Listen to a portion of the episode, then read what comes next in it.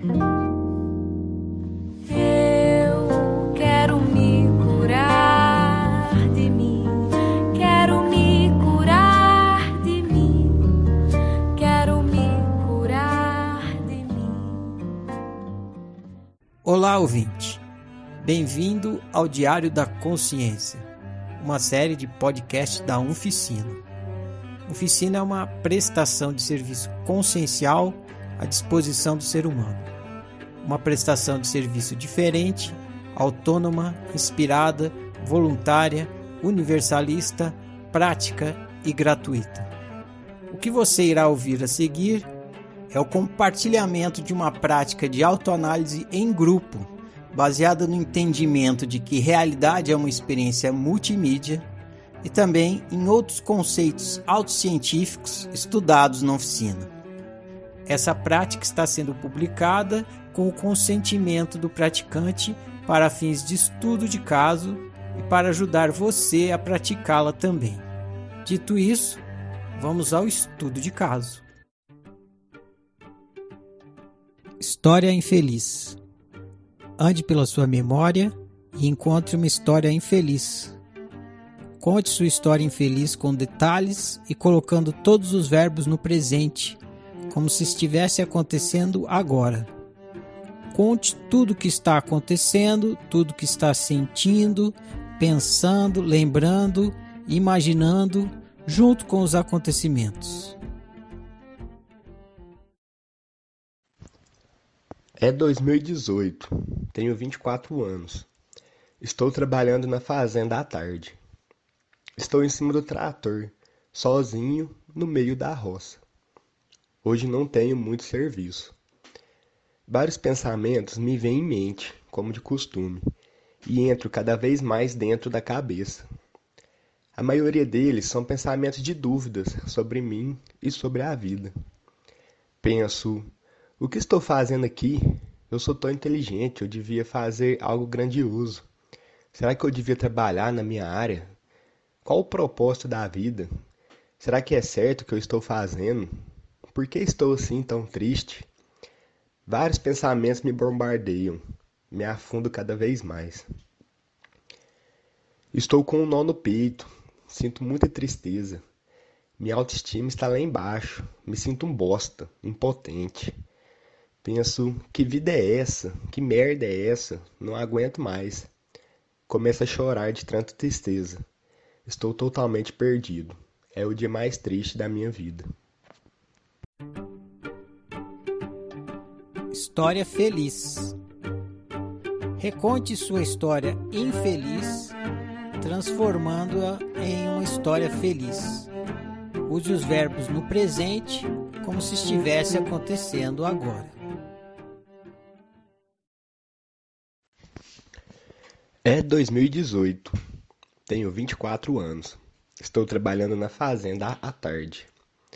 Estou em cima do trator, sozinho, no meio da roça. Hoje não tenho muito serviço. Vários pensamentos me vêm em mente, como de costume. Consigo observá-los e analisá-los com tranquilidade. Sei que muitos deles estão equivocados e não preciso acreditar neles. Estou com algumas dúvidas sobre mim e sobre a vida mas tenho paciência e lido bem com todas elas. Respiro o ar fresco da roça e aprecio o momento presente.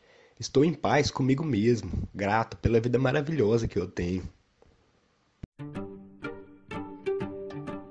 Análise inicial. Faça uma reflexão sobre tudo o que contou até aqui. Se pergunte: qual é a história que essa história tem para me contar? O que essa história tem para me ensinar sobre o ser humano, sobre minha pessoa e sobre viver bem.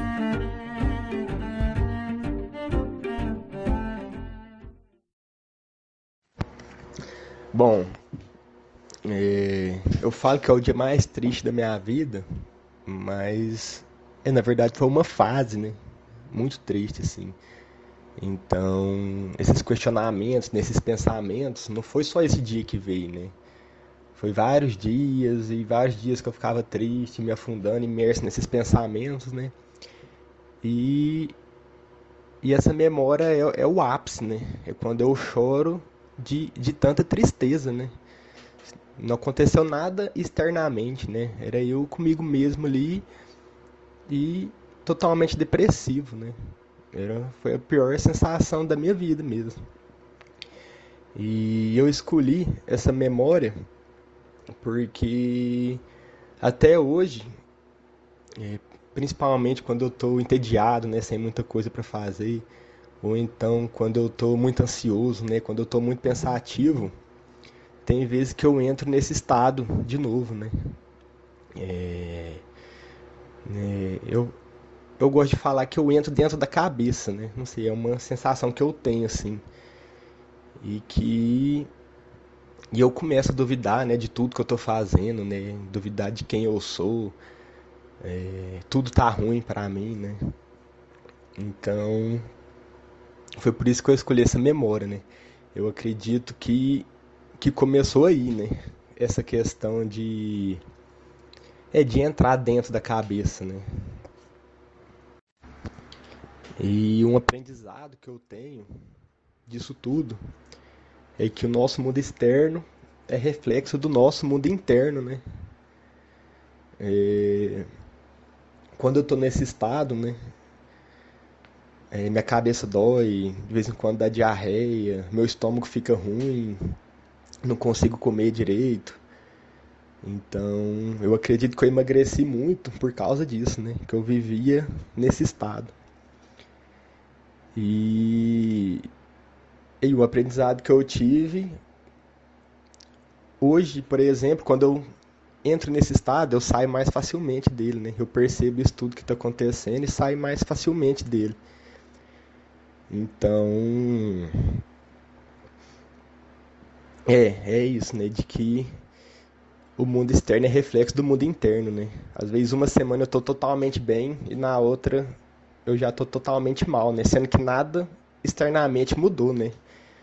É só questão das mentalidades, né? No que eu tô acreditando naquele momento. E analisando essa memória, eu tive muitas reflexões né, sobre mim, né? É por exemplo, essa questão da, da autocobrança, né? E que ela vem muito dos meus pais também, né? Que sempre me cobraram muito, mesmo que indiretamente, né? É, essa que é uma questão de, de narcisismo também, né? Porque é sempre os outros sempre colocaram muita expectativa em mim, né? falando que eu era o mais inteligente e tal. E eu tenho essa crença construída em mim, né? E que ela, eu acho ela narcisista, né? De que ah, eu sou inteligente, né? Eu sou fodão. Então, é muita coisa, né? Para desconstruir. É... Muitas vezes eu não fico satisfeito com o que eu tô fazendo, né? Eu sempre quero tá fazendo mais, né? E eu fico me torturando por causa disso, né? É... Outra coisa também que conta sobre mim é essa questão do fazer, né? Que é muito construído em mim, né? De que destino é fazer, né? O seu propósito é fazer alguma coisa, né? É fazer alguma coisa grandiosa, né? E o que eu tô aprendendo na oficina agora é que destino é ser, né? E que fazer é desdobramento do ser, né? É, uma crença que eu também muito forte minha é que trabalho é, é suado, né? Que trabalho tem que ser cansativo, é, trabalho tem que servir aos outros, né? Você tem que estar tá fazendo algum bem ao outro, né? E, e na oficina eu estou aprendendo o inútil prazer de ser eu mesmo, né? Que é uma coisa que faz muito sentido para mim, só que é, só que é muita coisa para ser desconstruída, né? É... Outra coisa que eu percebo também é que, é, me analisando assim, eu não tenho um, um sonho profissional. E, e essa é uma coisa que eu me cobro muito, né? Tipo assim, todo, vários aspectos da minha vida tá, tá muito bom. Questão de amigo, família, namorada. E essa questão profissional, ela me, me aflige muito, né? E acaba que eu nem aproveito as coisas boas da minha vida, porque eu sempre estou preocupado com isso, né? É, é minha preocupação principal, assim, de hoje em dia. Eu acho que essa relação do profissional, né? E outra coisa que essa história me conta é que sim, eu sou ansioso, né? Eu sou agitado e eu tenho, eu sinto, né, um desconforto em não fazer nada, né? Quando eu estou muito entediado. E que eu não sei lidar bem com isso, né? Inclusive, isso é um dos gatilhos, né, para eu entrar nesse estado pessimista, né, dentro da cabeça aí. É... E que também eu tenho uma incompetência em, em analisar meus pensamentos, né?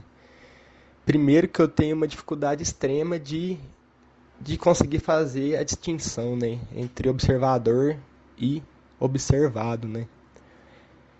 É, eu me envolvo totalmente nesses pensamentos e, e me afundo cada vez mais, né? É, e quando eu estou nesse estado, eu não consigo analisar direito, né? Não consigo julgar os pensamentos direito, né? Porque vai misturando tudo, a ansiedade com tudo. E, e só vai me atrapalhando, né? Então, é aprender, né? Fazer essa distinção, né? Me pôr como observador, né? E conseguir observar e analisar os pensamentos com, com tranquilidade, né? sem me envolver com eles. É... Eu vejo também que eu tenho muita dificuldade em tomar decisões, né? E que a dúvida, ela me corrói muito, né? É um sacrifício, né? Toda vez que eu tenho que fazer uma decisão. E isso me ensina que que eu gosto de ter controle sobre as coisas, né? Que eu gosto de ter certeza sobre as coisas, né? Eu quero saber quem eu sou, eu quero saber o que, que é o certo, né? Sendo que eu nunca vou descobrir quem eu sou, né? Hum, eu vejo que eu sou muito imediatista, né? Eu quero eu quero ter as respostas logo, né? E eu vejo que eu tenho que tem alguma coisa errada eu quero melhorar isso logo, né? E eu tô aprendendo, né? Cada dia mais que o processo é, é passo a passo, né? Que o processo é lento. Ah, e analisando a história também, eu percebo o meu desejo de ficar em paz, né? Eu acho que esse é um dos meus maiores desejos mesmo, né? Porque eu não saio da cabeça, né? Eu tô sempre preocupado, principalmente com o futuro, né? E não consigo focar no momento presente, né? Aproveitar o momento presente. Então, eu acho que é isso. Feedback coletivo. Dê um feedback para o seu colega. Faça perguntas, análises, apontamentos e compartilhe sua opinião. Ajude seu colega a ficar um pouco mais consciente sobre seu funcionamento psicológico e pessoal.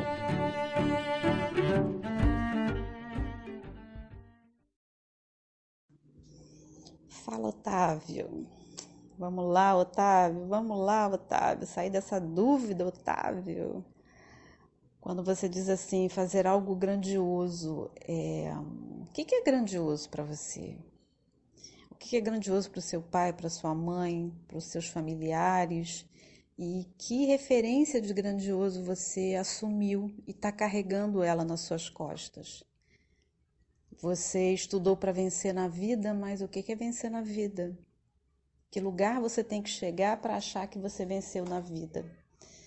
Quando você falou da diarreia, diarreia às vezes está ligado à autocobrança. É claro que isso não é uma, uma regra, mas em alguns casos encaixa a autocobrança essa questão da diarreia, porque é, segundo o oriental, você tem o hara, que está no centro do umbigo, e quando você tem, por exemplo, quando você faz yoga, você falou que fazia, né? Não faz mais.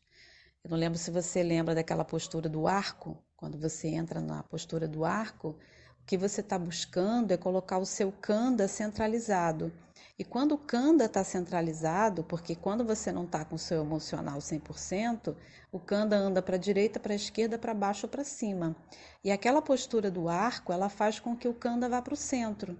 E quando o Kanda está no centro, você fica com uma percepção melhor desse seu emocional. Você, você recebe os impactos emocionais com mais firmeza, com mais força.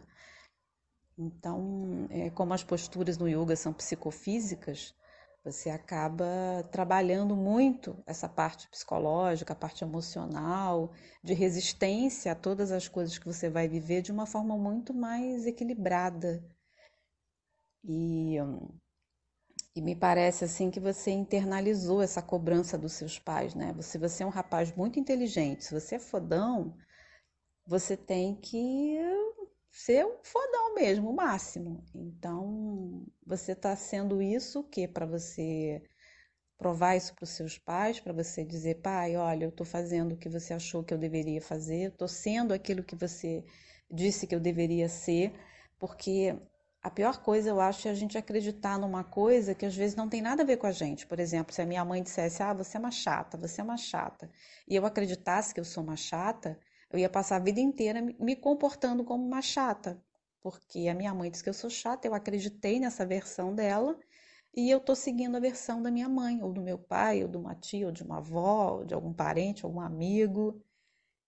E o que você me passa assim é que tem coisas aí que talvez não sejam suas. Você tenha, sabe, pegado a mochila do seu pai, botou nas suas costas e está andando com elas. A coisa de você. Às vezes a gente se liga a um parente é, trazendo uma característica dele, trazendo uma crença dele e assumindo aquilo. É para a gente ficar próximo, às vezes, daquele parente, é ter a mesma coisa que aquele parente tem. E... Mas aí você tem que avaliar, porque eu posso estar falando a maior bobagem aqui. Eu só estou te dando opções para que você possa dizer: olha, tá, tá aí, eu posso investigar isso e talvez saia alguma coisa daí. E quando você fala também fazer algo grandioso, você já investigou para você o que é ser grandioso, o que é fazer algo grandioso? Eu me lembro que uma vez eu estava num restaurante, o restaurante era assim na beira de uma esquina, era um cruzamento, na verdade, né? E aí teve uma batida. Um fusquinha todo arrebentado, ferrado, vem correndo, acelerado e pega uma BMW. E da BMW me sai um senhor que aparentava ter uns 80 anos. Ele saiu daquele carro com uma calma, uma elegância, uma tranquilidade, sabendo que ele não ia receber o dinheiro, né? Porque era um fusquinha todo arrebentado e ele ia ter que ficar naquele arcar com aquele prejuízo todo. Mas a forma como ele se comportou, eu fiquei tão impactada de estar sentada ali no restaurante vendo a reação dele que ele me deu uma lição que eu lembro dele até hoje, isso já tem mais de 20 anos que isso aconteceu. Mas se você falar, descreve esse homem para mim, eu vou descrever a roupa que ele tava, o tipo de cabelo, como é que ele era, a altura. Eu, eu gravei, o, o, comportamento dele me chamou tão, tanta atenção, porque para mim foi tão grandioso a postura dele de, de, de sair do carro com a compostura que ele saiu, com a educação que ele saiu, sabe? e tratou a situação ali de uma forma. Isso é uma coisa que sempre eu me encantei das pessoas tomarem assim, terem uma sabedoria na hora que a coisa está acontecendo e uma sabedoria que faz a, a, traz uma resolução melhor ali para aquela situação, porque ele poderia sair xingando, sabe, criar um escarcel, fazer uma fazer daquilo ali uma tragédia, e ele ficou de boa, sabe, resolveu e terminou a conversa, foi embora, mas a postura dele me marcou tanto que para mim aquilo ali era algo grandioso. Às vezes a gente se preocupa em fazer algo grandioso para mostrar para o outro, mas às vezes a sua grandiosidade está em você atravessar uma rua e alguém está observando a forma como você está se locomovendo, é, o teu estado de espírito. Se ali tem alegria, se tem tristeza, se tem paz, se tem um inferno ali dentro de você. E às vezes a pessoa que ela precisa é olhar para alguém e, e, perceber que aquela pessoa está feliz. Olha que sorriso, essa pessoa está de bem com ela, porque olha a forma como ela sorri. Então, às vezes a grandiosidade ela está disfarçada em pequenos gestos que tem um monte de gente percebendo isso e que você mesmo não está percebendo, porque isso é percepção do outro. Então eu me pego às vezes andando na rua e percebo várias atitudes de pessoas que nem sabem que eu existo, nem sabem que eu estou olhando para elas, mas que elas estão me passando um recado e estão me ensinando muito por elas serem o que elas são. Só isso. Se você for o que você é, você tá é como uma peça de Lego, você está encaixada, pensa no mundo como um Lego completinho. E você é uma pecinha daquele Lego. Então, se você está fazendo o que você tem que fazer, que é estar naquela posição, naquele lugar encaixado nos outros, você está fazendo o seu papel. E é por você estar fazendo o seu que os outros estão conseguindo fazer o deles. Então, acho que a gente tem uma projeção muito externa do, dessas cobranças todas de crença, de como eu estudei muito, agora eu tenho que ser um vencedor na vida. Por que, que o trabalho não pode ser leve? Por que, que o dinheiro não pode cair no meu colo assim do nada? Sabe? Eu tinha um cartão de crédito para pagar mês, mês passado, que era um valor super alto, que eu gastei pra caramba. E eu falei, gente, eu não tô com grana nem para pagar o cartão, porque eu extrapolei assim, e o meu salário não vai dar para pagar o cartão esse mês. Mas eu falei, ah, relaxa, vai acontecer alguma coisa. Nossa, no meio do mês eu, apareceu outro negócio para fazer, outro trabalho, e eu fiz e terminei o, o mês com dinheiro sobrando, entendeu? Então, é, eu acho que tem muito de você não ficar é, numa. Outro dia eu vi uma entrevista com aquele Krenar, e ele estava falando que a gente perdeu essa essa confiança é, nessa nutrição que a própria que o próprio viver ele te dá. É como se tivesse uma, uma, uma comunicação. Eu preciso de tal coisa e eu começo a tomar decisões para que aquela coisa aconteça e realmente a coisa começa a acontecer, porque eu tô, eu tô agindo, não só agindo, mas eu estou trabalhando a parte emocional, eu estou me nutrindo de bons pensamentos, eu estou me nutrindo de boas ideias e a coisa acaba acontecendo. Uma vez eu vi uma, uma entrevista de, é, do cara perguntando assim, por que que é, o índio, por exemplo, mata um animal e dá para todo mundo comer aquilo, acaba aquilo num dia. Ele chama todas as aldeias vizinhas para dar conta daquilo, acaba aquilo. Ele falou: vocês não pensam no amanhã? Vocês não pensam em guardar comida porque amanhã vai faltar?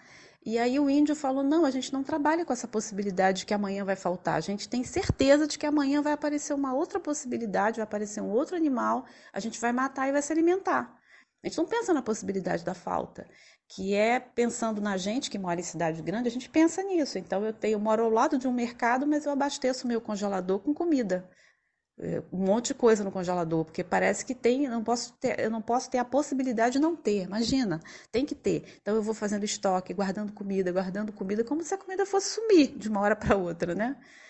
A gente não fica com aquela sensação de que é, confia que tem uma nutrição é, de tudo que você precisa e que você vai ser nutrida de tudo que você precisa. A gente perdeu esse elo, a gente perdeu essa confiança que o amanhã vai te nutrir daquilo que você precisa. E parece que o amanhã, quando chegar, ele vai deixar você mais pobre do que você é, com mais falta do que você tem, é, com mais dúvida, com mais ânsia. Então, é, ouvir assim o teu relato. É, ontem eu conversei isso com uma pessoa e eu estava justamente falando disso com ela, dessa coisa de você não você perdeu essa confiança que amanhã você vai ser nutrido por aquilo que você precisa. E a falta da fé né, nessa nutrição que virá daqui a pouco.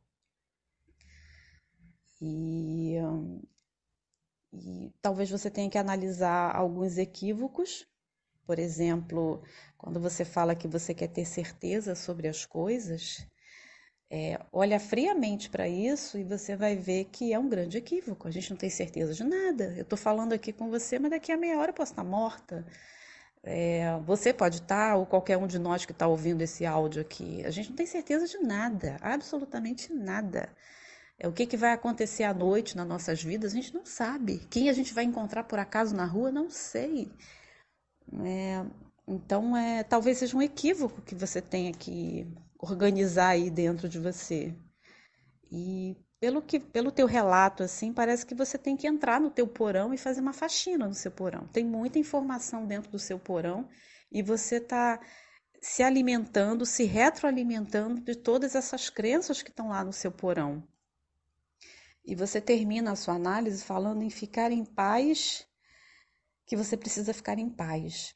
É, eu acho que, pelo menos eu tô tirando por mim, tá? Eu tô falando para mim, assim, isso. Que quando eu fico assim, ah, eu preciso ficar em paz, eu preciso ficar em paz, eu acho que eu só vou conquistar esse ficar em paz quando eu assumir que eu tô no inferno. Quando eu assumir que eu tenho um monte de coisa para limpar, que eu tenho que abrir aquele armário, que eu tenho que tirar um monte de coisa lá de dentro, que eu tenho que assumir o meu lado negro, que eu tenho que assumir a minha dúvida, a minha ansiedade, o meu medo, o meu receio, a minha falta. Quando eu assumir tudo isso, quando eu me reconhecer como tudo isso, é, isso deixa de ser um monstro para mim, porque a gente vai entrando nessa coisa de, ah, eu quero autoconhecimento, então tem que ser uma pessoa, tem que ter mais sabedoria, eu tenho que estar em paz, eu tenho que ter, ter, tenho que ter zen, né? Tem que buscar serenidade, eu tenho que estar sempre assim, né? Com resposta legal para tudo. Nossa, você sabe tudo, tem resposta para tudo.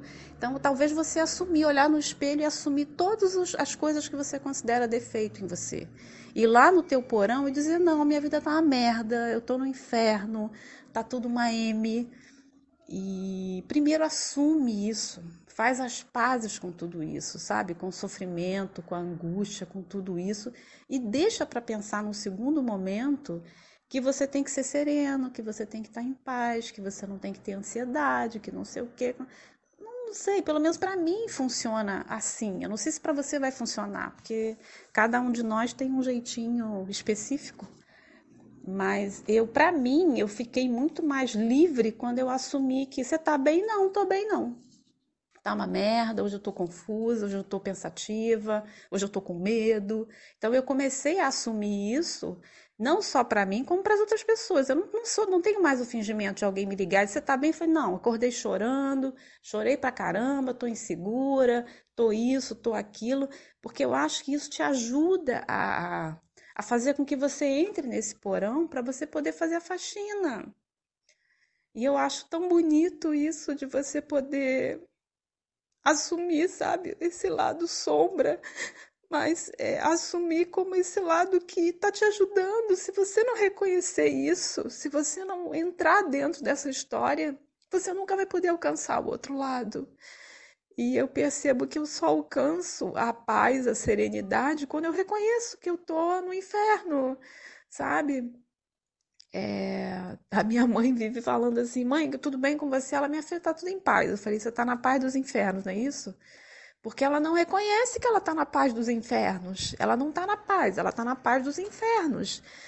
E e eu fico assim, quando ela me fala isso, eu na minha cabeça fico, ela tá na paz dos infernos.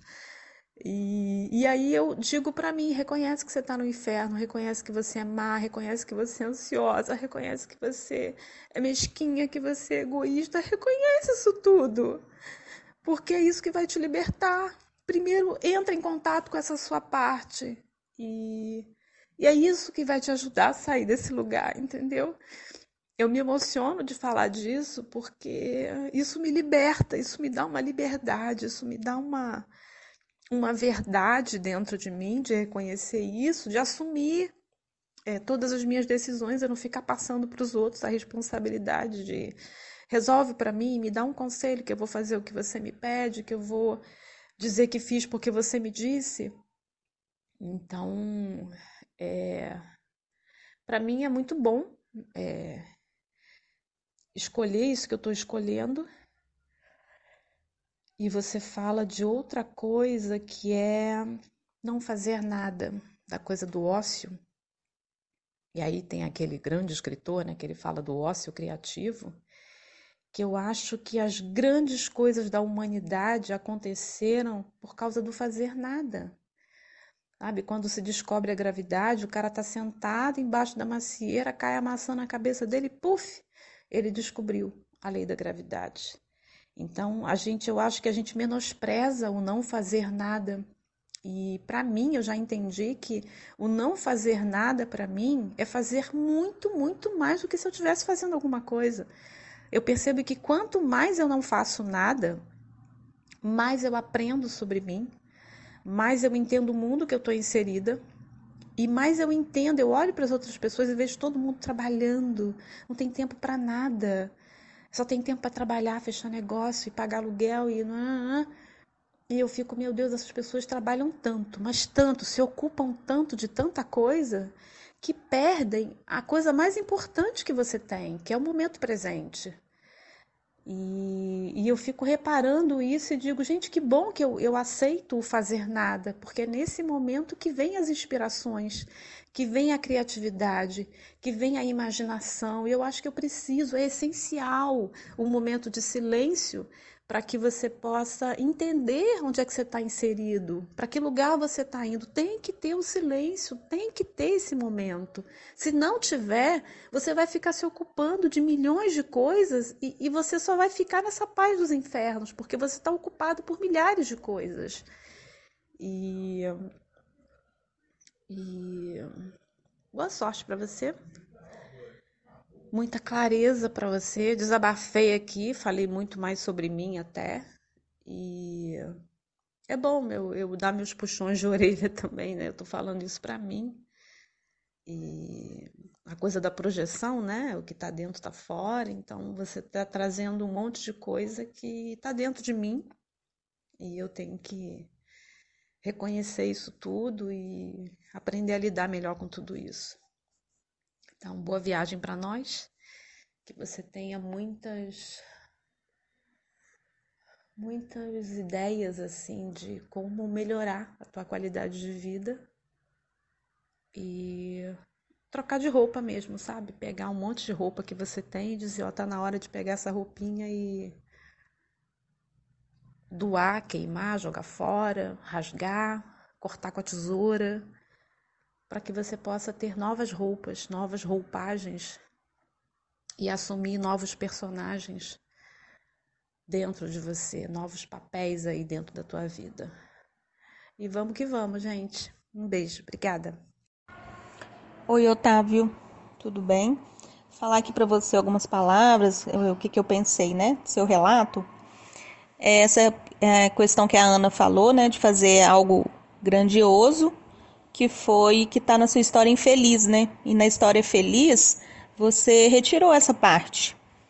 Assim, então, é, você olhar para isso, para ver o que, que é, né? Procurar saber o, na sua história, quando que apareceu a primeira vez essa cobrança de, de ser, de fazer, né? Algo grandioso, para você entender melhor a respeito disso. E uma coisa que eu, que eu tô percebendo que você já está trabalhando muito é a ansiedade, né? Que a ansiedade é, é vivendo, você está vivendo no futuro, né? A pessoa. Ela fica pensando muito no futuro, aí dá essa ansiedade e não vive o presente. Então, é, essas dúvidas que você tem, eu penso que está diretamente relacionada à ansiedade, porque a, a pessoa muito ansiosa ela fica sempre projetando o futuro, mas o futuro, é, por mais que a gente se programe para ele, é igual a Ana falou, né? A gente não sabe. Daqui a um minuto eu eu tenho uma projeção do que, que vai acontecer daqui uma, duas horas, né? Amanhã, mas não é certeza. Então, é um ponto que você já está trabalhando, né? Essa ansiedade, que depois, na história feliz, você tira a, a dúvida, essa dúvida que a ansiedade traz, você não fala dela. Aí você já fala que está em paz, né? E esse quando você fala também que está com um nó no peito Aí esse nó também eu percebo que é da ansiedade que traz, né? É, todo esse conjunto, né? De o sentimento, o pensamento, a emoção, aí manifesta de ou ter uma ânsia, né? Igual você falou, às vezes dá diarreia, esse nó também no peito. Eu penso que é reflexo dessa ansiedade. E o desejo que eu vi, né, assim, que você quer lidar bem com essa situação, quer estar em paz, né? E eu vejo que você está trabalhando para ter a realização desse desejo, que é o estudo que você está fazendo de si e buscando formas de lidar melhor com, essa, esse sofrimento. Oi, Otávio. Aqui é a Renata. E eu eu vou começar te confessando que o seu diário foi difícil para mim. Eu acho que isso fala muito, né? Eu fiquei me perguntando assim. Eu fiquei pensando no que eu poderia te falar, né? E, e eu não tenho muito o que te dizer porque eu acho que eu me identifiquei, né? Porque eu também sinto muita tristeza, né? Às vezes assim. E eu comecei o áudio, né, ouvindo e você contando que você estava na roça, né, no trator, e eu fiquei imaginando assim esse lugar lindo, né? E aí você foi falando da sua tristeza, né? E depois em algum momento na tarefa você relatou a beleza, né, do lugar. E eu pensei, ah, é lindo mesmo, né? Então é como se eu tivesse assim entrado assim, né? É, eu acho que esses diários são assim uma porta aberta, né? uma porta, uma porta muito especial, né? Porque a gente geralmente abre a porta da casa da gente para os amigos, para as pessoas que a gente gosta, para que as pessoas, pessoas que a gente confia, família, mas a porta do coração da gente não é sempre que a gente abre, né? Eu não sei, eu, eu eu, o que eu trago aqui, né, não são coisas que eu, que eu abro para quem eu abro a porta de verdade, né? E eu me senti entrando assim no seu mundo, né? E eu acho que a falta de, de palavras foi a talvez o auí, o, a grande identificação, né? E e eu fiquei assim também pensando sobre o que você disse da da dificuldade que você tem, né, do observador e do observado. E eu me sinto assim também. Eu eu tem horas que eu consigo perceber, né? Você fala, se relata que você sabe que você sai, né, desse estado um pouco mais rápido, porque você percebe, né? Então eu acho que existe aí uma uma alteração de percepção, né, sobre você mesmo. É, eu sinto isso em mim também. Eu sinto que eu já eu consigo perceber assim que eu tô triste às vezes, né? Eu, eu né? não tem como não perceber, né? Porque é fato né? Você tá triste, você tá triste. Mas é como se às vezes o observador me fugisse, né? E aí eu fico só no observado, é como se a máscara colasse na minha cara e eu ficasse vivendo os pensamentos, as preocupações, a ansiedade, a pressão, né? as minhas crenças na minha cabeça, porque isso, porque você não fez isso, porque você não é assim, porque que isso não aconteceu, né? Isso deveria estar, tá, né? É uma porção de deverias, né, no meu caso. Mas existem momentos onde eu me pego, né? Ou seja, onde o observador acorda, né? E é nesse dormir e acordar que eu tô, né? Às vezes mais dormindo, às vezes mais acordada.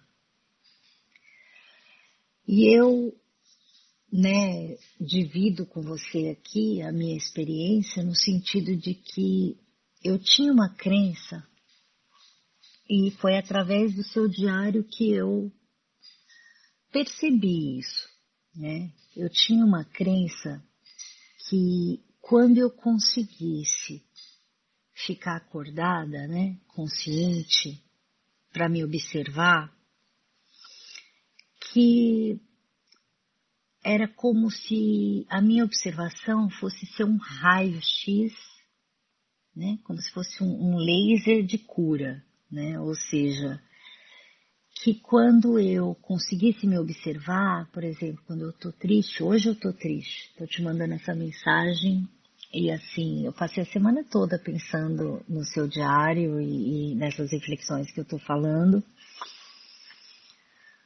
Mas aí hoje, né, não tinha mandado ainda. E hoje tô triste, passei o dia todo pensando, ai meu Deus, como é que vou mandar uma mensagem, né? Eu tô assim, né? Hoje eu tô assim, tô triste hoje, né? E, e te confesso assim, né, meu outro ex, eu quero mandar uma coisa, né, ai, olha, Otávio, sabe, é, sinta-se melhor, sei lá o que, né, mas o que eu posso fazer hoje é dividir com você que, como eu estava falando, né, eu, eu achava que quando eu me observasse, quando eu me percebesse assim, e que ao me observar eu conseguisse dividir, né, esse observador, esse observado e ficar num lugar onde aquilo não dói, né, onde aquela tristeza não me abala. Mas não existe essa separação, né? Existe uma qualidade de percepção de si, né? Ou seja, a, a qualidade de percepção de mim mesmo, que sou observador e observado, né? Mas eu acho que pensando no seu diário, eu percebi isso, percebi que antes, assim, que é uma grande, assim, decepção para mim. O fato de que ter, assim, a ter assim a minha própria não sei a palavra, mas ter minha me perceber não tira de mim a tristeza que eu estou sentindo. Pelo contrário, né?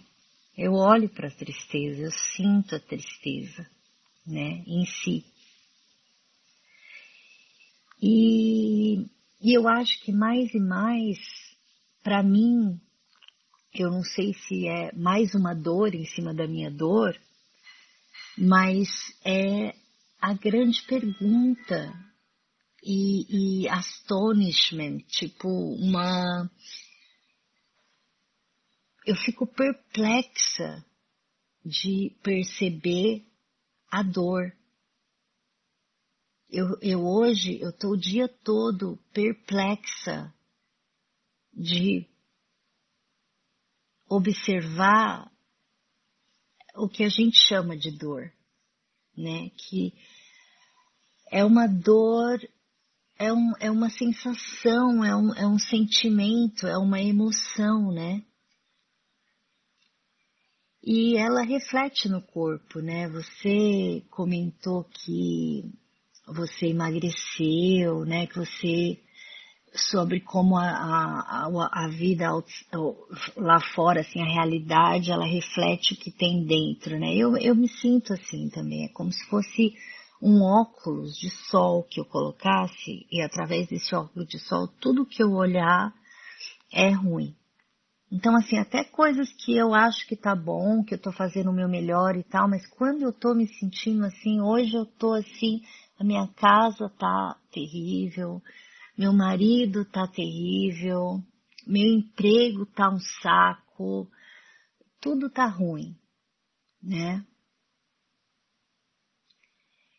E eu percebo esse meu movimento, eu percebo que eu tô com os óculos de sol, né? Que óculos de lágrimas, vamos falar, né? Mas perceber isso não tira a minha dor. Pelo contrário, é eu tô doendo. Com todas as letras e, né, eu não tô eu acho que a dor intensifica porque eu acho que antes, quando eu tava com, quando eu durmo, né, eu, eu tenho muitos momentos ainda que eu, né, é, viajo no óculos, né, e, e, e ajo, né, na minha realidade, achando que aquilo tá ruim mesmo, eu, né, é, é muito difícil, né? Mas a minha perplexidade é mais uma dor para mim, porque é uma grande pergunta para mim. O que é tudo isso, né? Como é que um dia eu acordo e eu tô assim, de óculos de lágrimas, né? E aí, né, eu tenho pensamentos, como você falou, que você fica na sua cabeça, eu também fico na minha cabeça, eu fico, nossa, sabe, eu devia estar estudando, sabe, esse negócio da, da escola tá demorando muito, eu, será que é esse curso mesmo? Nossa, eu nem sei, sabe, esse curso aí que eu tô querendo não tem nada a ver, sabe, não, não tem futuro nenhum. Nossa, o que, que as pessoas vão falar? Uma menina like, dessa idade ainda vai estudar. E aí, eu, eu, é, sabe, é uma avalanche, mas é um prato cheio para a observação, né? É um prato cheio para observação. Por exemplo, esses pensamentos que eu tô te falando, eu tive muito hoje. E quando eu tô conseguindo me observar, esses pensamentos são o meu material de estudo, né? Porque eu estava pensando agora, é, mesmo, né, antes de mandar o áudio, eu estava pensando, nossa, mas é, eu, né, eu até notei assim algumas coisas, eu pensei, nossa, mas tudo isso aqui é porque eu estou preocupado com o que o outro vai pensar. O outro vai pensar que eu estou voltando para a escola, o outro vai falar que esse curso é uma bosta, que eu estou trocando de carreira, que eu tô perdendo meu tempo, sabe assim, tipo, eu penso sobre coisas assim que eu não converso com ninguém, porque eu não tenho, não tenho canal, eu não tenho pessoas que eu possa, que eu sinto abertura para conversar sobre, entendeu? É, eu me preocupo, tipo, com com a humanidade, sabe? E eu me sinto uma bosta, que eu não tô fazendo nada para a humanidade. Então, assim, sabe essa coisa que você falou, que você dividiu, que, que você devia estar tá fazendo uma coisa importante? Eu acho que, eu acho que isso tem a ver com o mito do herói, né? A gente quer ser herói, né?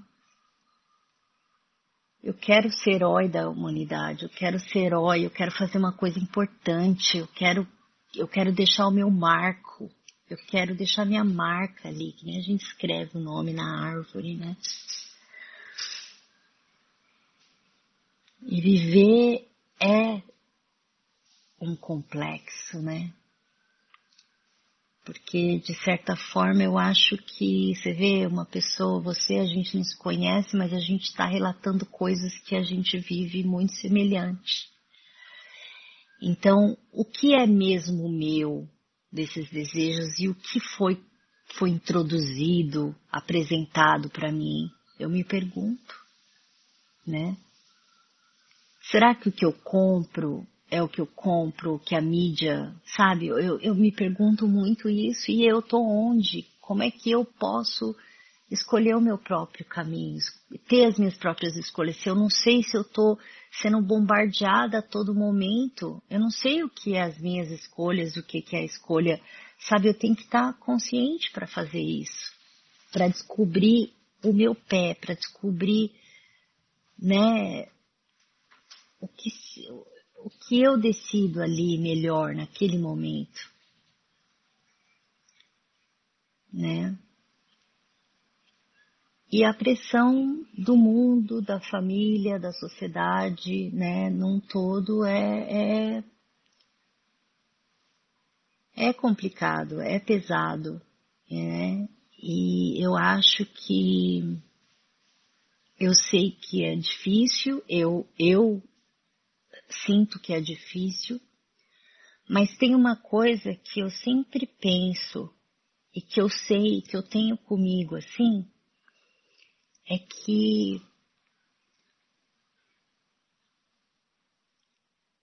eu tive momentos na minha vida onde eu saía, bebia, né? Um, quando eu, é, que eu tava falando que eu tô com a máscara, que eu esqueço, a única coisa que eu vou fazer é eu vou tentar que aquela dor passe, né? Então eu saio com um amigo, ligo para alguém, assisto um Netflix, eu fico querendo fugir daquela dor, né? Assim, me distraindo.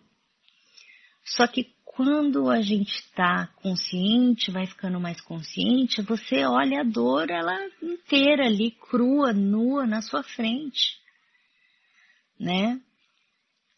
Agora, como faz a alquimia de entender essa dor para me autoconhecer e seguir, né? Como é que eu posso reconhecer a dor como mestre, né? A dor é o meu mestre, mas a dor é a dor, né? Então, como é que eu posso traduzir essa emoção, esse sentimento? Porque assim, dor no corpo, eu tomo um Rivotril e o corpo passa, mas a dor ali dentro, esse negócio inexplicável que é o que a gente passa, o que a gente sente, que tra traduzido nessas palavras se perde porque a gente sabe, né? Porque a gente é ser humano e a gente se reconhece, sabe o que o outro está falando, mas é impossível de dividir, né? A dor. A gente só consegue falar dela, né? Então, é, eu acho que nós somos assim magos tentando fazer essa alquimia, né? Então a, a, dor é como se fosse a fogueira ali na, na sua frente. Você tem que você tem que traduzir esse fogo em autoconhecimento. Como é que faz isso, né? Então eu acho que é prática, né? Isso que eu tenho procurado fazer, praticar e praticar e praticar. E o sofrimento, ele é o momento da fogueira acesa, né? Então é esse o momento de aprender. E eu estou aprendendo aos passinhos pequenos, mas é muito difícil. Eu ainda não consigo me autoanalisar, eu não consigo me autoentender. Eu eu quero resolver tudo na minha cabeça né? Eu tenho todas, eu quero saber as respostas, eu quero saber tudo. Eu tenho essa essa mesma gana, essa mesma, sabe? Me reconheci muito na sua fala, né? Então é isso. Na verdade, não é um feedback, né? É mais um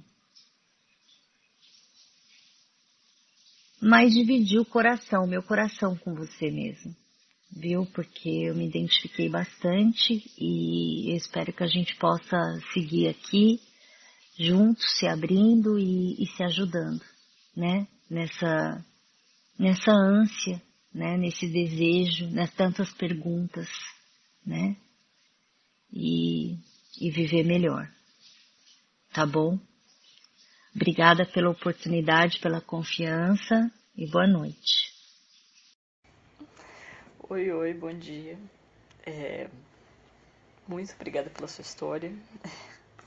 ela foi, foi de grande aprendizado e reflexão para mim aqui também, não só a sua história, como os feedbacks que você recebeu aqui.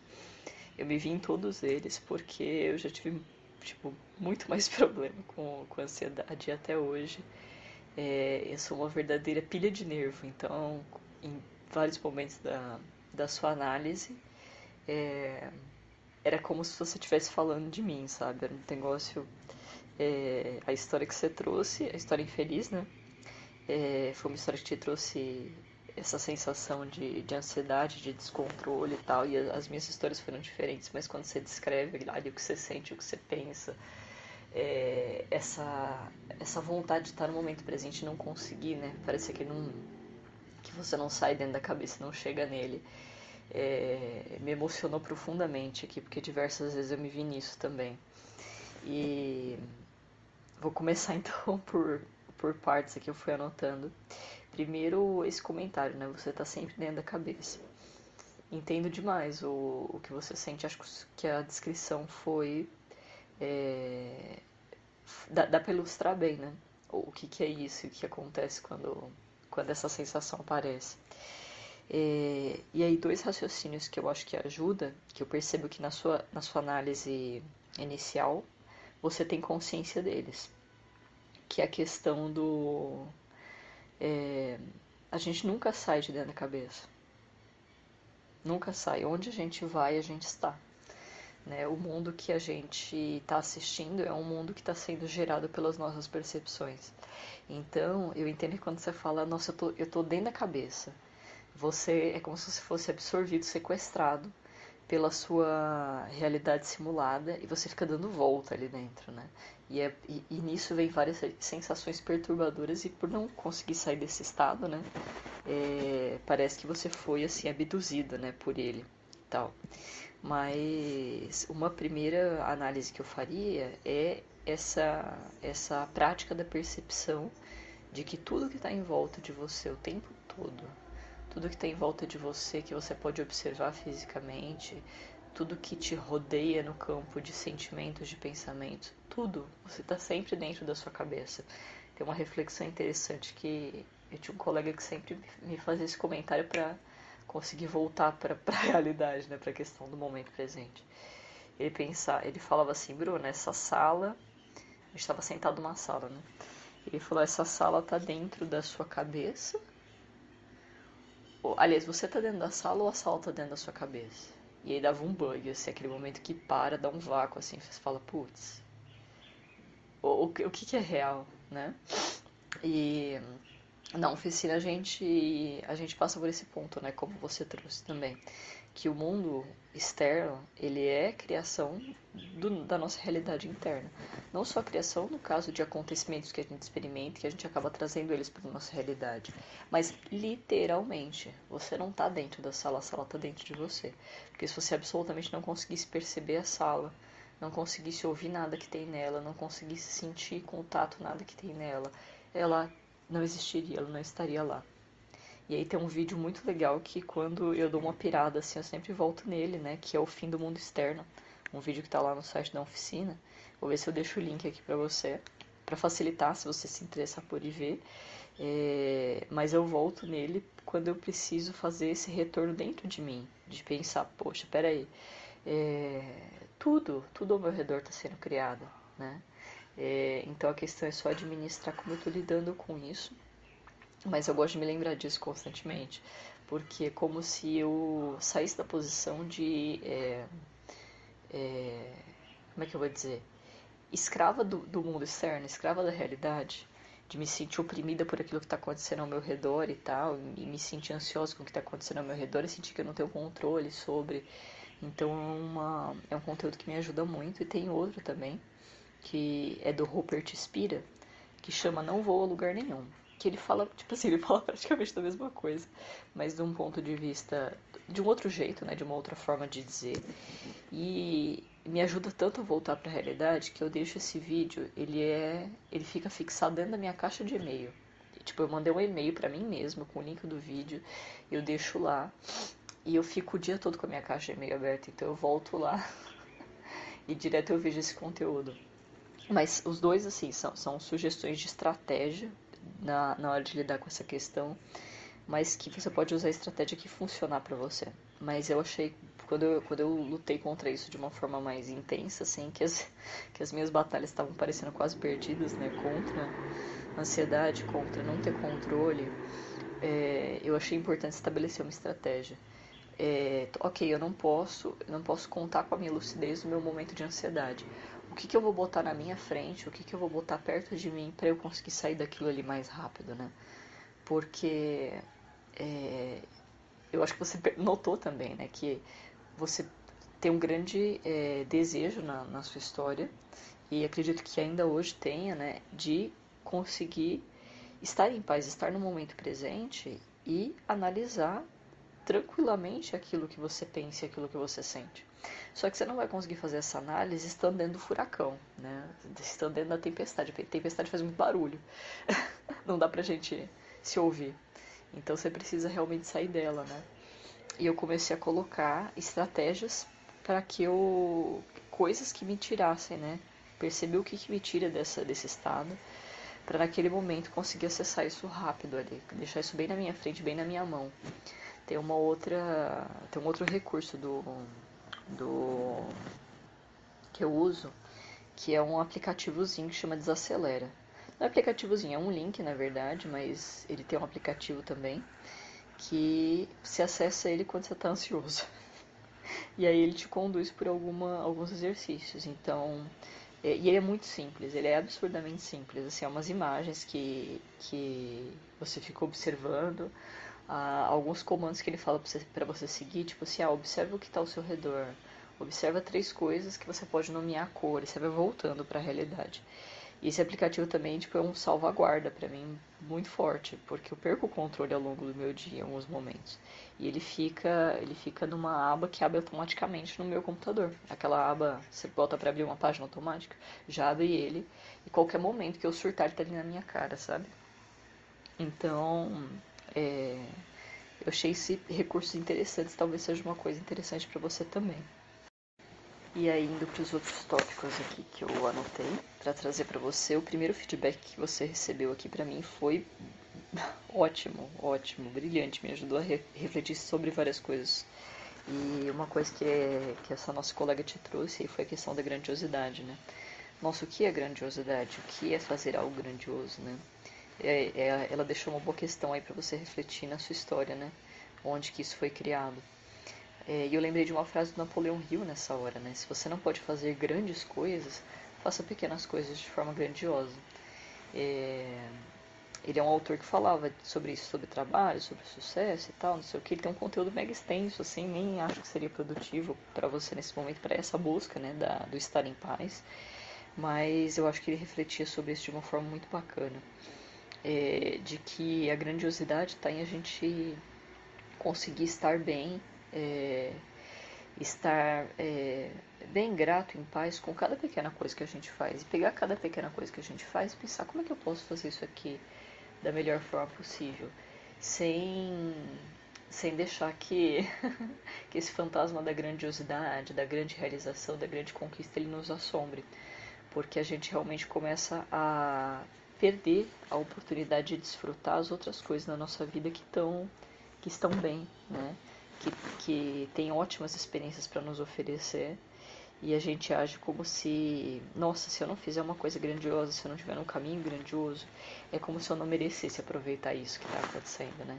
No momento dessa história você cita, eu sinto que eu preciso muito de um objetivo profissional, né? De e isso me aflige, né? Apesar da minha vida estar tá muito boa, de ter muitas coisas boas na minha vida, você percebe que a gente perde o momento, né? Quando a gente não desfruta dele. E, e a hora que você senta para desfrutar, que muitas vezes o desfrutar envolve você não estar tá, é, diretamente envolvido numa atividade produtiva, né? Aí você sente culpa, fala, nossa, eu não estou fazendo nada. É, quando esse fazer nada podia ter ser estar desfrutando de tudo que você tem hoje e das coisas boas que você tem hoje, das pessoas que tem hoje, né? De sentar com as pessoas que, que você gosta, é, para conversar sobre nada, sobre a vida e tal. E, e tudo isso são conquistas, tudo isso são resultados, né? Mas, enfim, uma outra sugestão que eu te dou é que no, no ciclo de estudos, aliás, no ciclo de prática passado, né, quando eu estava no outro Eurecário, que eu comentei contigo que eu estava com o Alex, ele trouxe uma, uma história que tinha uma questão muito parecida. Muito. E eu sei que vocês têm, vocês têm proximidade, vocês têm intimidade para conversar, né? É, sugiro, fica a dica, você mostrar essa, essa análise aqui que você trouxe, né? Mostrar para ele e pegar o feedback dele também. Algo me diz aí que, que ele tem é, que ele tem uns comentários muito interessantes para te passar sobre isso também. Muito interessantes. Porque eu vi ele, ele passar por uma coisa parecida em relação à questão é, profissional, né? É, e, e, a análise dele, quando ela rolou no outro Eurecário, ela foi, foi excelente também. Foi uma história que ele trouxe e a gente deu feedback e eu senti assim, vendo o Alex antes e depois, né? É, eu vi que ele conseguiu mudar bastante coisa nele em relação a isso. Acho que ainda deve estar mudando, ele deve estar em processo. Mas seria uma, uma coisa bacana, assim, te acrescentaria. Sobre a questão da ansiedade, propriamente dita, vamos lá, né? É, a ansiedade, ela acontece não só dentro da sua mente, a sensação é o tempo todo que ela está dentro da mente, né? mas ela acontece no corpo, né? É, tanto que você, você citou as reações físicas da ansiedade, né? E, e a, a nossa colega trouxe uma explicação pela yoga, que eu achei bem interessante, vou pesquisar depois. E eu ia te trazer a mesma explicação, mas do ponto de vista do, do behaviorismo, né? Do, da psicologia comportamental. É, que a ansiedade, por exemplo, por, por que da diarreia, né? É, explicada do ponto de vista é, físico, físico-químico. Ah, quando a gente entra num estado de, de alerta, né, ansiedade, o que, que ela é psicologicamente falando? É um medo, medo de alguma coisa que não está lá naquele momento. A gente antecipa o medo, por exemplo, se você está diante de um bicho que pode te atacar, está diante de um leão, sei lá. É, das duas, uma, né? Ou você, ou você luta ou você corre. uma delas precisa acontecer. E aí o seu corpo vai se condicionar para isso daí. Então, vai liberar adrenalina, vai, enfim, vai ter várias mudanças que vão te condicionar para essa reação. Como que o seu corpo precisa estar para que você consiga, consiga lutar ou consiga correr? É uma questão de sobrevivência. Então, uma das coisas que vai acontecer é uma tensão muscular muito grande. Você precisa correr. Você precisa correr ou você precisa é, lutar. É, e o corpo ele começa a desligar funções que não são úteis, né? Então ele desliga desligar entre aspas, né? Mas desliga a função de digestão, ele não vai precisar digerir nada nessa hora, ele não vai precisar que o intestino funcione, então os movimentos é, de contração do intestino, do esôfago, tudo, eles param, ele larga, né?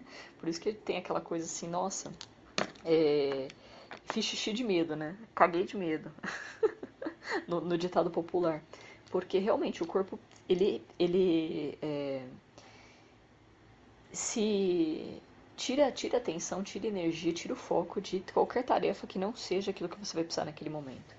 E quando a ansiedade acontece, é como se a gente estivesse vivenciando um medo, ele fictício, né? Ele, ele é mental ali, ele é uma representação mental, mas é como se ele estivesse aqui, o seu corpo reage igual, né? Então, quando o seu corpo está no, é, vou colocar entre aspas também, modo ansiedade on, né? Modo ansiedade ligado, modo luta ligado, né? É, essa é a tempestade da qual te ajuda muito sair também. Você vai ter que sair dela, você vai ter que acalmar o, o corpo também, porque ele também está dentro da, da tempestade, é, do jeito dele, né? Você tá mentalmente você está dentro da tempestade e o seu corpo também está passando por uma tempestade. Então acalmar o corpo nesse, nessa hora é, é uma estratégia muito boa também. Ela costuma funcionar, né? A, se a ansiedade é medo, Imagina o seguinte, ela acaba quando o medo acontece. Então eu tô com medo de é, alguma coisa ruim acontecer. A coisa ruim aconteceu. Ó que louco. A ansiedade vai parar naquela hora. Por quê? Você não tem mais porque ter medo de uma coisa que já aconteceu. Você vai ter outras coisas, né? Você vai ter tristeza, preocupação. Putz, o que, que eu faço para resolver isso? Uma angústia diante daquilo que aconteceu. É, talvez depois, né, você vai ter outro momento de ansiedade para pensar como é que você vai resolver isso. Mas na hora que o medo acontece, ele é, ele é o gatilho final da ansiedade. Então, uma coisa que costuma ser interessante para sair da tempestade é, fisicamente falando, esse aplicativo que eu deixei para você, né, Eureka.me desacelera. Ele ajuda você a sair fisicamente da ansiedade. E mentalmente, uma técnica que eu acho muito bacana é pensar, ok, do que, que eu tenho medo? Ah, eu tenho medo de falhar e não ser ninguém na vida, assim. É, cheguei à conclusão que eu falhei definitivamente, não fiz nada de grandioso na minha vida e tal. Imagina que isso acabou de acontecer. A pior coisa possível, o pior cenário possível do seu medo aconteceu. Aí você olha para ele e fala: O que, que eu faria agora? Quais são três possíveis coisas que eu poderia fazer? Recomeçar? Tô, tô chutando aqui, tá? Recomeçar? Fazer tudo de novo? Desencanar? Desistir? Aceitar que deu errado e, e me direcionar para outra busca, sei lá? É, pedir ajuda para alguém que eu conheço, ou fulano, isso aqui deu errado, o que, que eu poderia fazer? É, lista para você coisas que você poderia fazer diante do pior cenário possível. Você vai ver que a ansiedade para ou, é, ou pelo menos ela diminui drasticamente, porque o cenário mental que você está lidando, né, uma coisa é você está, primeiro você está lidando com medo, né, lidando com medo como se tivesse acontecendo agora, e o próximo cenário mental é você está lidando com uma coisa já acontecida, já aconteceu, e aí? E aí você descobre que você tem muito, mas muito mais recurso diante do, da tragédia do que você acha que você teria e ela diminui de tamanho. Quando ela volta, quando você começa a pensar nela outras vezes, você percebe que você já sabe lidar com ela. Ou seja, você dá para ser algum nível de controle. E esse nível de controle não é um nível tóxico do tipo assim, eu preciso controlar como vai acontecer. Mas é você descobrindo que você tem recursos, que você tem, que você tem soluções para aquilo, que você tem capacidade diante daquilo, que você tem controle de si diante daquilo. E isso te liberta. Um, vou mudar de áudio. Você trouxe vários pontos que eu acho legal você utilizar de é, foco principal em análises futuras. Como assim?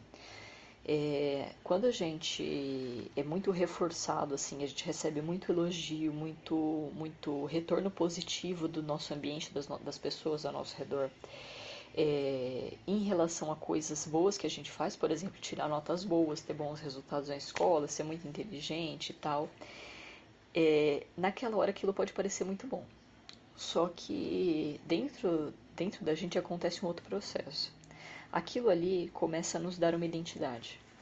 Então, pensa assim, você, você criança, você quando você era um excelente aluno, é, você naquela sua história, quando você trouxe na, na sua apresentação, né, que você tirou a sua primeira nota baixa, tal, que baixa, assim, baixa que não era baixa, né, acho que era um 8, né, e você ficou decepcionada, você sentiu que a sua mãe também ficou decepcionada, é, pensa nesses, nessas situações da sua vida. E olha que interessante, pode ser que você sentiu que a sua mãe ficou decepcionada porque era essa sensação que você já estava dentro de você. Mas pode ser que essa seja a sua leitura da realidade, nem decepcionada ela estava percebe? Então, por que, que eu tô te dizendo isso? Porque essas ocasiões, né? Assim, pode ser que ela tava decepcionada, pode ser que ela não tava, mas as nossas, as nossas experiências e percepções nesse sentido, elas vão moldando quem a gente acredita que a gente é. Então, através desse tipo de experiência, a gente começa a pensar, nossa, então eu, eu sou, ou eu devo ser, né? eu sou muito inteligente, eu sou muito estudioso, eu sou eu sou o melhor aluno da sala e tal. Só que você não é isso. Isso é o que você faz, né? Você estuda, é, estuda e faz provas muito bem. Isso não é o que você é. Isso é o que você faz. Só que quando a gente não tem lucidez nenhuma e a gente está nos primeiros momentos da nossa formação, aquilo pelo qual a gente é muito parabenizado, pelo que a gente é muito recompensado, começa a definir é, quem a gente deseja ser. Então, dentro disso começa a se formar um quadro de ansiedade, porque a criança ela pensa assim, é, ela pensa sem saber que ela pensa nisso. Eu não sei se eu fico alegre com, com esses resultados, com esses elogios, ou se eu fico preocupado de, nossa, agora eu preciso sustentar isso para sempre. Agora eu preciso sempre ser bom o suficiente para manter essa imagem. Agora eu preciso sempre é, ter resultados para manter essa imagem. E, e, senão, assim, eu vou me julgar e as pessoas vão me julgar. Se ela não consegue manter isso, chega um momento que ela perde a identidade. Que ela começa a perder a identidade no sentido de assim, nossa, se em algum momento chega uma situação que ela é, escancara ali uma nota terrível, zerou a prova, né? Nossa, agora eu não sou mais inteligente. Quem eu sou? O que eu sou? agora eu não tenho mais valor das pessoas. Então, voltar na sua linha do tempo lá é, e trazer para análise os primeiros momentos que esse tipo de coisa aconteceu com você e o que você pensou, vai te ajudar a perceber quando que essa ansiedade que você tem hoje ela foi consolidada dentro de você. Outros pontos que são legais de analisar, né? É, o que é trabalho para você? Né? O que significa trabalho para você? O que significa resultados para você? Grandiosidade, necessidade de ter um objetivo profissional. Esses pontos também eles estão lá atrás na sua história em algum momento muito mais cedo voltar neles vai te ajudar a desconstruir, entender e, e desmontar o fantasma deles hoje para você também. É, essa do que é trabalho, quando o que é trabalho e o que é sucesso foi consolidado, consolidado na sua história, é uma investigação que vale muito a pena. Ela tem muito para você. E outra coisa que você mencionou, ah, eu tenho dificuldade de tomar decisões, né? Eu percebi outra coisa interessante aí. Quando você tem dificuldade de tomar decisão, é, você está duvidando da sua capacidade. É, ser e fazer são coisas diferentes. E quando você mencionou isso na sua história, você trouxe, nossa, eu fico, eu, eu tenho dificuldade de tomar decisão e eu fico me questionando, nossa, quem que eu sou? Você, você trouxe dois, duas angústias juntas na mesma coisa, como se elas fossem a mesma coisa. E, e olha para isso um pouquinho. Quando você duvida de, de poder fazer as coisas e ter um bom resultado delas, você está duvidando da sua capacidade. E você está associando o que você é com a capacidade que você tem de resolver as coisas e controlar as coisas. Então, é até legal, volta na sua história, percebe o momento que você faz, que você fala dessa decisão. Você traz ser e fazer junto. Então, o que demonstra que aquilo que você é, né, a sua avaliação daquilo que você é, está profundamente atrelado àquilo que você faz. E eu acho que você percebeu isso na, em alguns momentos na sua análise. E você percebeu que dissociar isso é muito importante no momento, né? A, cada, cada hora que você é, perceber que você está dizendo para você que você tem alguma coisa para fazer, que você tem algum tem que acontecendo dentro de você, nossa, tenho que conquistar isso, tenho que fazer isso, tenho que ter resposta sobre isso, tenho que ter, controle sobre isso. Cada tem que desse é uma, é uma investigação. Cada tem que desse ele tem uma história para você. Louco, né? E daí o último ponto que eu, que eu vou trazer para você é que é outra, seria outra estratégia também. Porque eu acho que em termos de análise você se analisou muito bem. Você, você já tem consciência de, de muita coisa aí sobre como isso acontece dentro de você e o que isso te conta sobre você e sobre o ser humano. Então por isso que eu estou focando mais no, o que fazer na prática, como trazer para a prática essa busca que eu quero, né? E te dando ideias que, que você possa trazer. Mas você é uma pessoa muito prática, né? Pelo menos é isso que eu consigo sentir de você estando desse lado. É, você é uma pessoa prática, você é uma pessoa realizadora, você gosta de conquistar e de fazer na prática. Então, coisas que podem ser medidas, coisas que podem ser medidas, percebidas, é, fisicamente, numericamente, elas, elas fazem muito sentido para você porque você compreende muito bem elas, né? Então, sempre que a gente está dentro de uma, de uma busca interna, né, que ela é mais subjetiva do que palpável, estabelecer coisas que possam ser medidas é interessante para ajudar a gente nessa busca, porque é como se fosse uma bússola, você consegue mensurar um pouco para onde que você está caminhando, né? Sempre vai ser muito subjetivo uma busca interna, mas mensurar ela te ajuda. Então, quando a gente quer mudar alguma coisa dentro da gente, quero mudar um comportamento, quero mudar uma forma, um pensamento que eu tenho e tal. É interessante observar é, e como isso está acontecendo na sua realidade e anotar o ponto A. Ponto A, onde eu estou agora? Como é o ponto que eu estou agora? Pode ser, por exemplo, a história que você trouxe. Qual é o ponto B que eu quero chegar? Estar em paz, curtir o momento presente e refletir sobre a minha a, os meus pensamentos e sentimentos de uma forma tranquila. Esse seria o ponto B. Quero chegar nesse ponto. O que, que eu tenho que fazer entre uma coisa e a outra? E como que eu vou saber quando eu cheguei no meu ponto B? E aí, uma dica que eu daria, assim, eu acho que o ponto de ganho, o ponto de, de assim, nossa, é, conquistei essa, essa paz que eu quero. É quando você conseguir chegar no fazer nada e se sentir em paz. Esse é o, o, assim, quando você fizer isso, você vai saber que você, que você conseguiu, sabe? É... E, e, pode ser que você consiga isso uma vez, pode ser que amanhã você sente assim e fale, ah, eu vou ficar cinco minutos aqui, eu vou marcar cinco minutinhos no relógio, eu vou curtir o não fazer nada. A hora que você conseguir isso, é, você já chegou no, no ponto B. Só que chegar no ponto B é uma coisa que você vai ter que fazer várias vezes até você conseguir permanecer no ponto B. então eu acho que isso era um exercício interessante. Pegar momentos em que você consegue. em que você se dá a atividade, a sua, a sua tarefa naquela hora, o seu, a sua atividade naquela hora é desfrutar do não fazer nada. E conforme você treina isso, e, e fazer nada não precisa ser meditar, não precisa ser. É, é, é, desfrutar mesmo, é curtir o momento presente, é curtir o ser grato, né? É, e o exercício disso eu entendo e acredito que pode tornar cada vez mais fácil você sempre é, desfrutar do momento presente. Você não precisa caminhar até o ponto B o tempo todo, mas você conseguir sentir que você está permanecendo muito mais tempo ali no ponto B e que isso vai é, se integrando à sua vida, que isso vai começando a fazer parte da sua vida. Então é isso. muito, muito obrigada pela sua história. Eu aprendi demais com ela aqui, aprendi e reaprendi demais com ela. E muito obrigada pela oportunidade de crescer junto contigo também aqui no Eurecário. Abraço e boa busca. Eu do passado. Reconte a mesma história infeliz que contou no passo 1, mas reconte colocando o sujeito na terceira pessoa, substituindo o pronome eu pelo seu nome ou por um apelido representativo do seu sofrimento.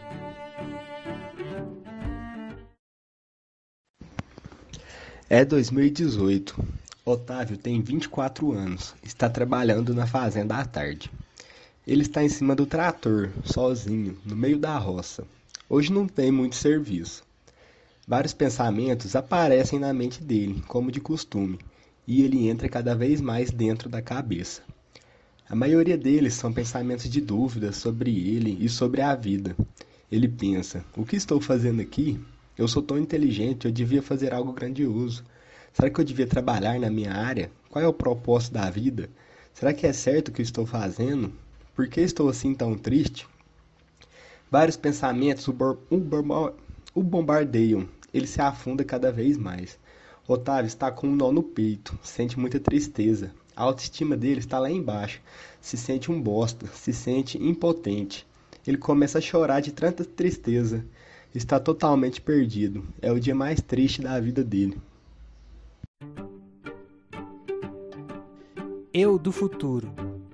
Entre no túnel do tempo e volte até o momento em que termina a história infeliz.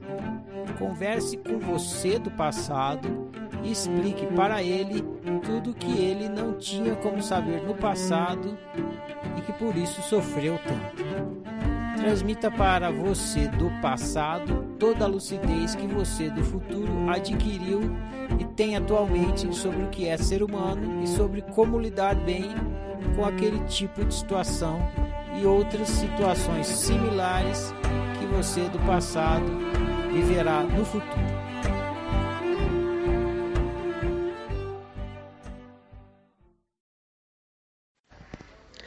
Oi, Otávio. Aqui quem fala é o Otávio do Futuro. E eu vim para te trazer algumas mensagens que podem te ajudar nessa fase que você está passando. Né? Primeiro, queria falar para você relaxar. Eu sei que tudo parece estar muito ruim, né? Eu sei que parece que você está vivendo um inferno, né? E eu sei também que tudo isso está dentro da sua cabeça. É eu olhando aqui do futuro. Eu te falo, né, que tá tudo bem e que vai ficar tudo bem, né? Essa dor que você tá sentindo, ela, ela vai passar, né? Tudo passa. É... Pode ser que ela volte, né, alguns momentos, mas fique consciente, né, de que ela vai passar, né? Às vezes você fica pensando, né, que você vai viver com essa dor para sempre, né, e que tá tudo muito ruim, mas eu te garanto que ela vai passar. E uma dica que eu te dou é de encontrar algumas estratégias que te tirem, né, desse estado que te traz tanta dor, né? É, eu sei no que você tá pensando, você fica pensando que você não deveria estar tá aí, né? Que você é inteligente, que você devia estar tá fazendo alguma coisa grandiosa, né? E eu falo para você que isso é tudo balela, né? É... Tem uma autocobrança muito forte é, nossos pais, né, nossos amigos, nossos professores, eles colocaram muita expectativa na gente, né? E, e eu te falo com toda certeza que você não precisa ser melhor em tudo, né? Que você não precisa suprir as expectativas dos outros, né? Você não precisa carregar esse fardo. Basta ser você. Isso sim é ser grandioso. É, Lembre-se de que destino não é fazer, né? Que o destino é ser. Você pode ser quem você quiser, seja você ao máximo, sem se preocupar com o julgamento dos outros. Né?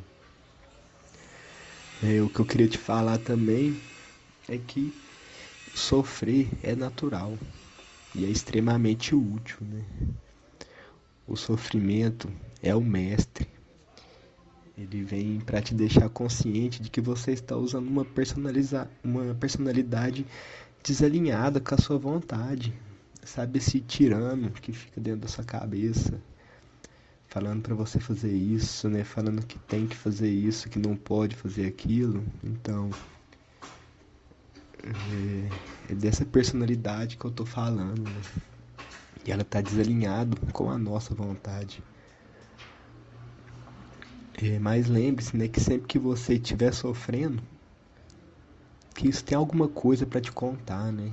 E que pode te trazer muito aprendizado, né?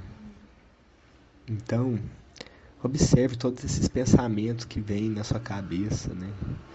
Tente analisar eles com calma e você vai descobrir muitas crenças, né, equivocadas. E o melhor de tudo é que você não precisa acreditar nelas, né? E hoje eu só sei de tudo isso que eu tô te falando porque eu passei por isso, né? Eu passei por essa experiência. Eu sei o quanto foi difícil, né? Eu sei o quanto está sendo difícil para você, né? Sei que às vezes dá vontade de desistir, mas aguenta firme aí. Aguenta firme que tudo vai ficar bem, né? Hoje eu estou bem aqui, né, falando do futuro, né? E eu sou grato por toda essa fase que você está passando, né? É...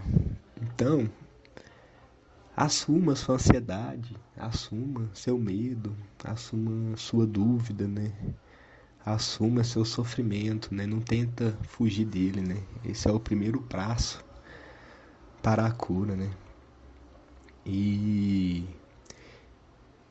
e você não precisa saber quem você é para ser feliz. Muito pelo contrário, né? Você precisa ser feliz para saber quem você é, né?